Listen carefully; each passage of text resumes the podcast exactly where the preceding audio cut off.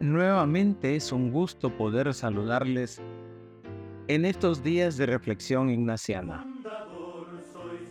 Hoy hablaremos sobre un tema importante para San Ignacio de Loyola, la transformación interior. La confrontación de la propia vida ante la vida de Jesús conduce a una alternativa ante dos formas de vivir.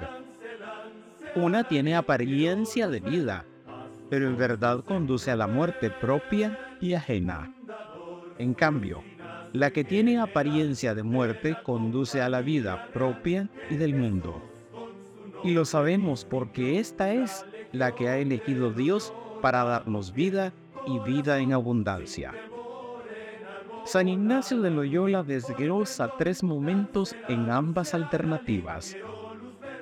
En la dinámica de ascenso hacia el poder, el primer peldaño es la posesión de riquezas. El segundo es la vanidad, la autocomplacencia.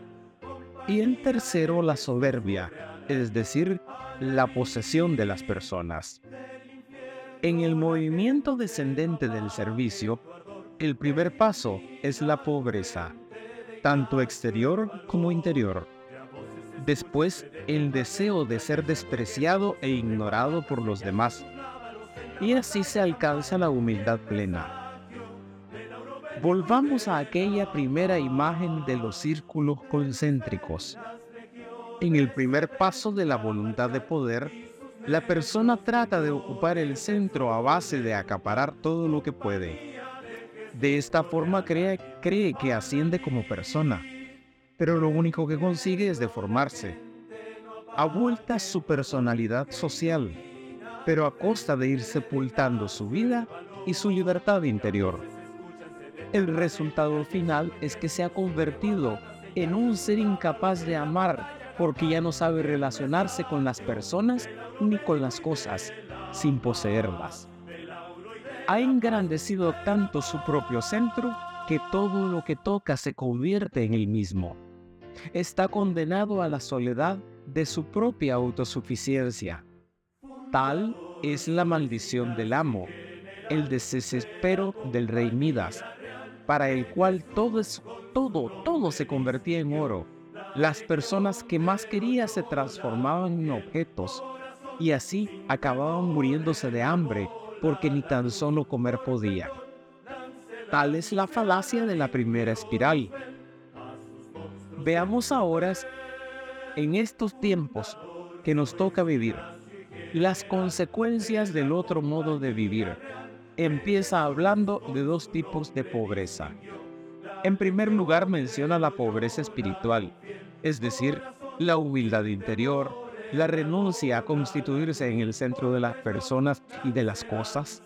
Y después añade, y si Dios fuese servido y los quisiese elegir, no menos a la pobreza actual. Eso lo encontramos en el libro de los ejercicios espirituales en el número 146. Es decir, a la pobreza material y sociológica.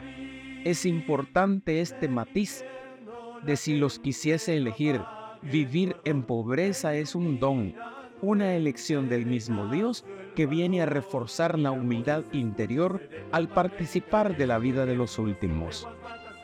El deseo de insultos, el siguiente paso, aparece para consolidar esta actitud, para liberar a la persona de todos los temores del qué dirán, de todas las cadenas y de las apariencias de la sociedad.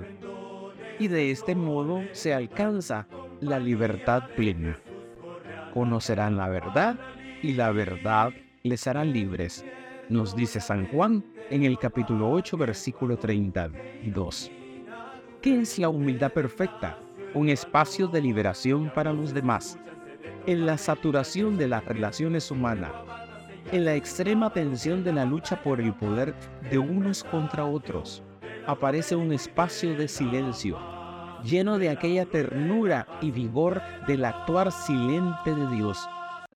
Te bendigo, Padre, porque no has revelado estas cosas a los sabios y poderosos, sino a los pobres y sencillos. Mateo 11, versículo 25. Y quiero decirle algo, así como, quiero decirles algo así como, como yo les hablo. La alternativa no es fácil, porque el punto de partida no es neutral. La corriente del mundo arrastra hacia la primera espiral. Por esto es tan esencial en San Ignacio el arraigamiento en Cristo, para dejarse transformar continuamente por Él y poder seguir estando en el mundo, pero sin ser del mundo. La transformación del mundo se desprende como un fruto maduro de la transformación interior.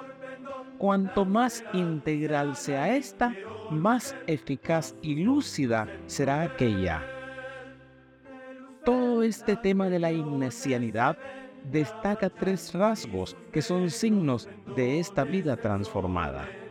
Pero de eso hablaremos en el podcast siguiente. Un gran saludo, un gran abrazo, pero sobre todo la petición que Él nos dé su amor y gracia, que con eso nos basta.